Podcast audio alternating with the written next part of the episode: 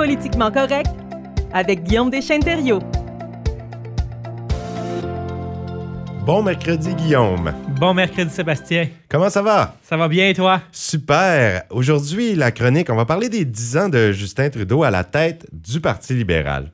Oui, donc c'est ça, le 14 avril dernier, ça faisait 10 ans que Justin Trudeau était le chef libéral. On n'avait pas jasé en chronique, mais je l'avais en banque pour à un moment donné une semaine où on pourrait euh, faire un peu un bilan de ces 10 années-là. Ben oui, euh, pourquoi pas. Commençons par le contexte de son arrivée à la tête du Parti libéral du Canada. Mais quand Justin Trudeau a pris la tête du Parti libéral en 2013, le Parti libéral n'était pas à son meilleur, disons. Euh, il se relevait de la pire défaite électorale de son histoire. Donc en 2011, une 36-38 députés élus, donc moins de 40 députés pour le Parti libéral. Il n'était même pas l'opposition officielle, il était arrivé en troisième place derrière les conservateurs et le NPD. Et ça faisait plusieurs chefs successifs qui se suivaient à la tête du Parti libéral. Donc là, ça fait 10 ans de 2013 à 2023, un seul chef, Justin Trudeau. Mais entre 2003 et 2013, euh, il y avait eu cinq chefs qui s'étaient succédés. Il y a hmm. Jean Chrétien qui avait pris sa retraite en 2003. Et après ça, là, ça a été difficile, des années assez difficiles. Il y a Paul Martin qui avait succédé à Jean Chrétien et qui a occupé un, un gouvernement minoritaire avant de perdre les élections de 2006. En 2008, Stéphane Dion a tenté sa chance, a perdu contre Stephen Harper. Michael Ignatieff tente sa chance en 2011, perd les élections contre Stephen Harper, démissionne de son poste de chef. Et finalement, là, c'est Justin Trudeau qui arrive euh, en 2013. Donc, euh, ça faisait trois élections de suite que le Parti libéral perdait avec des résultats assez euh, décevants. Et les je dirais comme les 20 années qui ont précédé l'arrivée de Justin Trudeau au pouvoir, il y avait eu plusieurs conflits internes au sein du Parti libéral. Il y avait différents clans. Euh, surtout, on peut voir, il y avait par exemple le, clan des supporters à Jean Chrétien, donc on disait les libéraux de Jean Chrétien. Il y avait les supporters à Paul Martin, donc le clan de Paul Martin. Et il y avait vraiment des tiraillements internes que Paul Martin Stéphane Dion et Michael Ignatieff n'avaient pas réussi à recoller tous les morceaux ensemble, d'avoir un parti libéral uni. Et Justin Trudeau, ça a été une de ses priorités. Et il a réussi à mettre ces conflits-là derrière lui. Même la, la, soirée qui a été élue au mois d'avril 2013, une de ses premiers, dans son discours de victoire, il a dit Peu importe si vous êtes un libéral de chrétien, un libéral de Turner, un libéral de Martin ou n'importe quel type de libéral, l'ère des clans est terminée dès ce soir. Donc, ça, c'était une volonté. C'était un message. Oui, de recoller les morceaux. Et aussi, il y avait le spec du scandale des commandites qui flottait toujours au-dessus du Parti libéral. On se remet dans le contexte, c'est un scandale qui avait éclaté en 2004-2005 et qui était un épine en dessous du pied des libéraux depuis. Mais là, avec l'arrivée de Justin Trudeau en 2013, ça lui a permis de tourner la page. Justin n'était même pas député à l'époque où ce scandale-là avait euh, éclaté. Donc, on a réussi vraiment euh, à mettre de côté, tourner la page, les, les tiraillements internes, on passe à autre chose. Le scandale des commandites, on passe euh, à, autre chose? Je me rappelle qu'à l'élection de Justin Trudeau, quand il est arrivé à la tête du parti, le monde entier avait sorti tellement de nouvelles comme ils ont le plus beau premier ministre du monde. C'était le beau mec. Là. ça, c'est sûr qu'il jouait un petit peu là-dessus euh, dans les médias. Donc, euh, mais qu'est-ce qu'il faut savoir par, par, rapport à Justin Trudeau à ce moment-là? Donc, vu que le Parti libéral était un peu, je dirais, son plus faible, Justin Trudeau est arrivé dans une position de force. Euh, dans la course à la direction, il a gagné au premier tour et il y a eu 80% au-dessus de 80% des membres libéraux qui voulaient que Justin Trudeau soit leur chef. Donc, il est vraiment arrivé avec un mandat très fort et il y a eu le champ libre pour reconstruire le parti à son image. Euh, parce que quand tu arrives chef d'un parti politique qui va bien, euh, que tu prends les rênes d'un chef qui était populaire, etc., là, tu as peut-être une moins grande marge de manœuvre, tandis que là, c'était plusieurs, trois élections qu'on perdait. Il, pas nécessairement il manquait un gouvernail, je dirais, au parti. Donc là, Justin Trudeau arrive et il y avait les coups des franges pour reconstruire une bonne marge de manœuvre pour mettre en place ses politiques, reconstruire le parti comme il le souhaitait. Et pour les élections de 2015, il a réussi vraiment à se construire sa propre équipe, l'équipe, je dirais Trudeau, parce que parfois, quand tu arrives chef d'un nouveau parti et que tu as déjà une centaine de députés, 120 députés, ben, tu hérites de l'équipe des chefs précédents. Tu vas aller chercher de nouvelles recrues, mais tu hérites dans grande partie de l'équipe en place. Tandis que Justin Trudeau, au moment du déclenchement des élections de 2015, il y avait juste 36 libéraux sortants. Ils ne sont pas tous représentés. Et euh, après les élections, il en avait fait élire 184.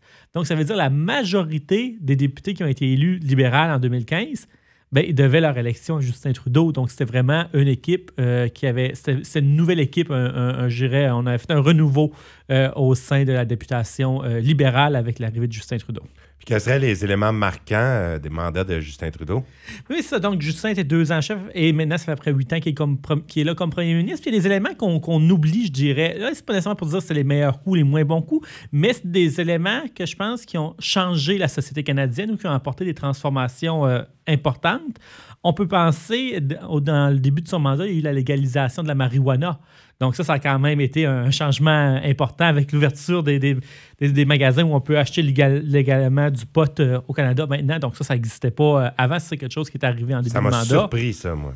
Mais ça, c'est une de ses promesses du début et on se doutait est-ce qu'elle allait la tenir ou pas. Et oui, ça, il l'a mené euh, à terme. Un autre changement important, je dirais l'aide médicale à mourir. Euh, maintenant, l'aide médicale à mourir, c'est euh, quelque chose qui est normalisé dans la société canadienne. Donc, Beaucoup plus accessible. Oui, puis il y a de plus en... Avant, c'était interdit. Donc, ça, c'est un projet de loi qui a été déposé sous les libéraux où on a permis l'aide médicale à mourir, que je dirais a quand même amené des transformations euh, importantes dans l'offre de, de soins de vie aussi dans le début de mandat, euh, peut-être que ça, on s'en souvient un petit peu moins parce que ça commence à faire longtemps, mais l'allocation familiale. Donc, ça, c'est les chèques que les familles reçoivent par nombre d'enfants et qui varient selon le revenu de la personne. Ça donne un bon coup de pouce à beaucoup de familles. Et ça, c'est euh, un programme qui a été mis en place, je crois, en 2016 sous les libéraux. Donc, ça, c'est quand même un élément qui a réussi. Puis ça, c'est Statistique Canada. Ça, c'est pas les libéraux qui le disent, mais c'est plusieurs centaines de milliers d'enfants qui sont sortis de la pauvreté en raison de ce programme-là. Donc, ça a donné un coup de pouce euh, aux familles en début de mandat et c'est un programme qui est toujours euh, en place. Parmi d'autres, je dirais, des éléments structurants du mandat, il y a eu la réforme du Sénat parce qu'avant, les sénateurs, c'était très, très partisan. Tandis que là, maintenant, c'est un comité indépendant qui nomme, euh, qui fait des recommandations au premier ministre, qui nomme les sénateurs. Et les sénateurs ne siègent plus au sein du caucus libéral, donc ils sont indépendants par rapport au gouvernement. Et je dirais, depuis ce temps-là, le, Sénat fonctionne beaucoup mieux. Donc ça, je dirais que c'est un bon coup euh, du gouvernement Trudeau. Et d'autres éléments euh, qui vont avoir des effets à long terme, on peut penser le programme pour les places en garderie, donc toutes les places à 15 en garderie. Euh, on n'a pas encore vu les effets, mais c'est en train d'être mis en place. Et euh, le gouvernement a passé une loi comme quoi que si jamais euh, ils perdent les prochaines élections puis qu'un nouveau gouvernement arrive, s'ils veulent abolir ce programme-là, il va falloir qu'ils payent des sommes astronomiques en hum. compensation pour les provinces. Il a protégé son affaire. Donc, il a protégé le programme pour les places en garderie pour s'assurer que ça s'inscrive euh, dans le temps long pour, plus qu'on puisse y toucher. C'est sûr que ce gouvernement-là a été marqué par la pandémie. Donc, la gestion de la pandémie dans les livres d'histoire, ça va rester aussi associé au gouvernement Trudeau. Donc, de 2020 à 2022, la, la est-ce que c'est considéré une bonne gestion de la pandémie par les libéraux ou non dans l'opinion publique, puis l'opinion euh, même de leur père?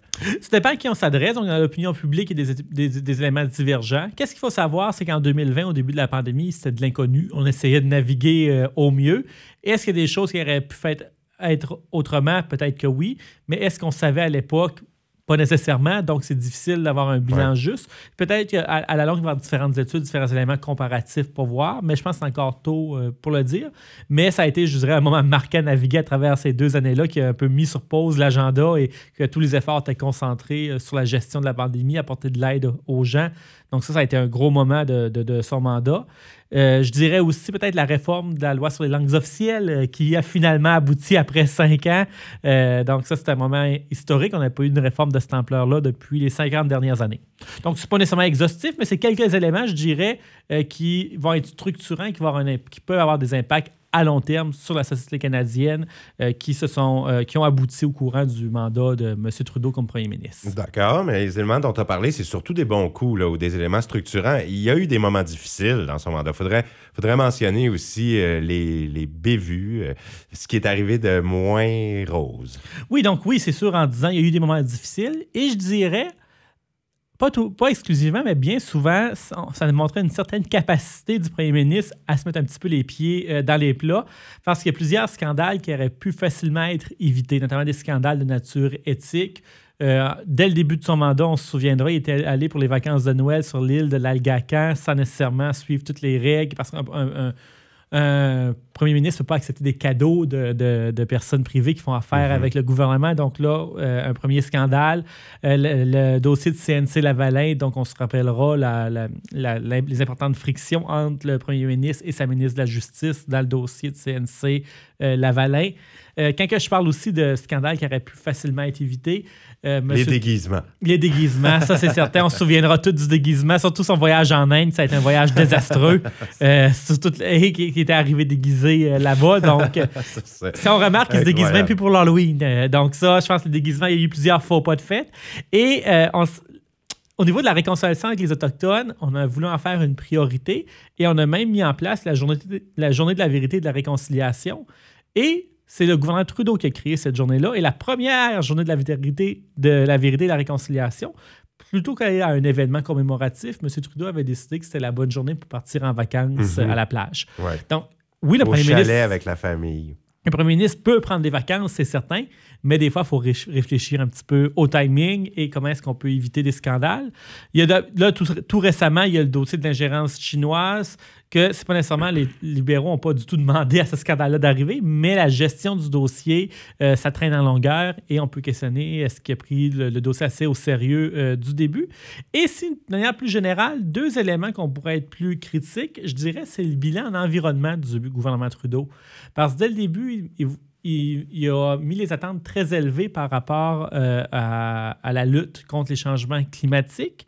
Euh, il y a eu des mesures fortes comme la taxe carbone qui n'a pas fait consensus, mais qui visait à réduire les gaz à effet de serre.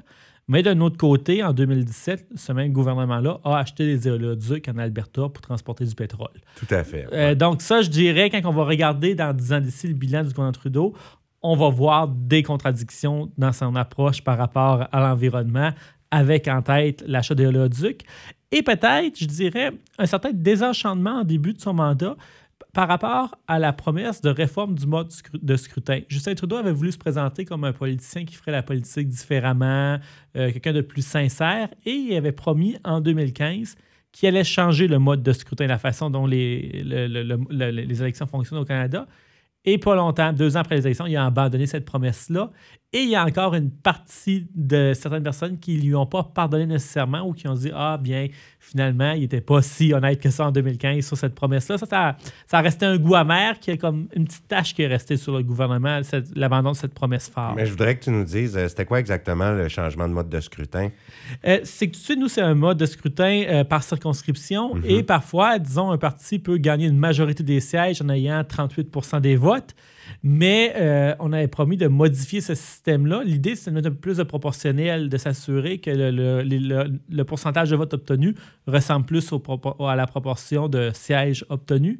Mais euh, c'est sûr, c'est pas la première fois qu'un gouvernement abandonne cette promesse-là.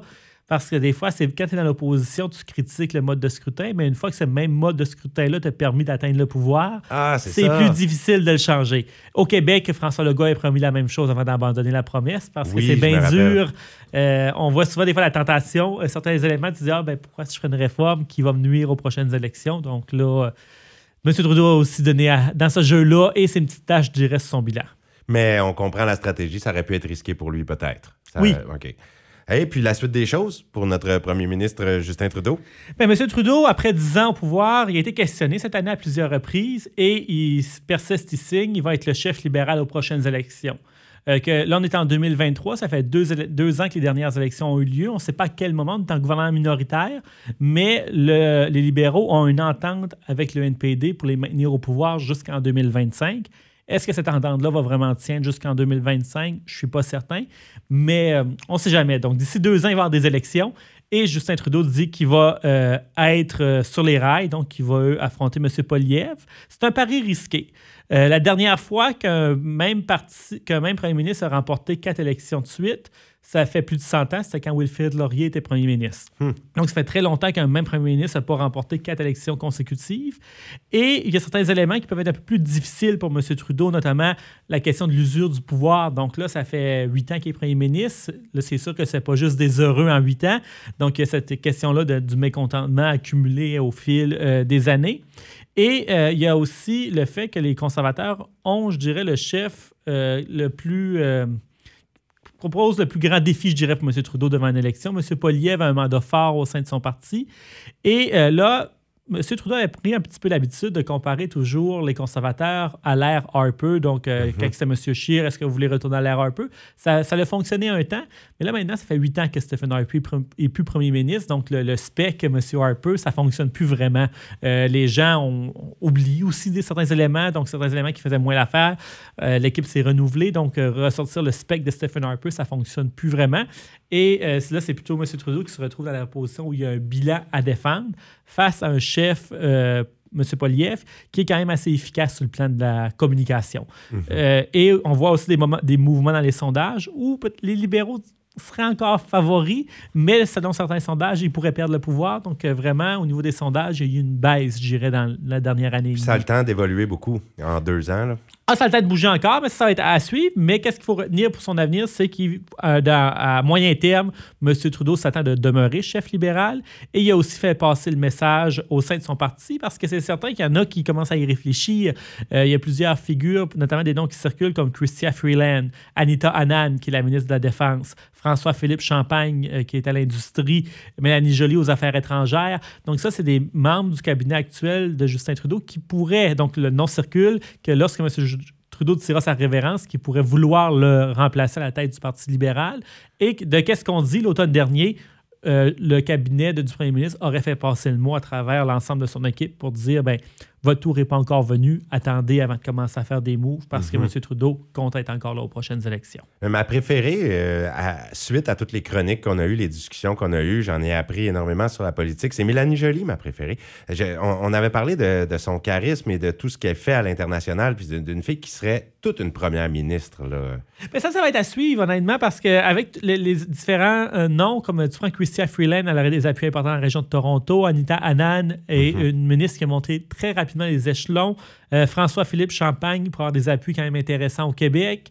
Euh, donc, ça, euh, honnêtement, il n'y a pas Il n'y a pas de, favori. Il n'y a pas nécessairement un favori ou peut-être Mme Freeland, c'est celle que les gens imaginent le plus succéder à M. Trudeau, mais c'est pas comme à l'époque. Jean Chrétien, quand il quittait, c'était clair que c'était Paul Martin qui prenait la place. Il n'y avait pas de doute dans la tête de personne que quand M. Chrétien prenait sa retraite, c'était Paul Martin qui attendait pour lui succéder. Tandis que là, c'est moins clair cette fois-ci. Et c'est vrai que tu mentionnes Mme Freeland. C'est plus elle-même qui, à l'international, a fait des bons coups. C'est elle qui est allée aux États-Unis, souvent à Washington et tout ça. là. Oui, négocier l'ALENA et tout ça. Donc, Mme Freeland, je dirais, elle a, elle a occupé le poste de ministre des Affaires étrangères. Elle a maintenant, elle est à la, dé- euh, pas à la défense, mais au budget, aux finances. Euh, donc, elle a occupé quand même plusieurs postes importants. Elle est vice-première ministre. Mais c'est pas gagné d'avance. Donc, la prochaine, la prochaine course à la chefferie, lorsqu'elle soit dans deux ans, trois ans ou peu importe, ça va être une course intéressante.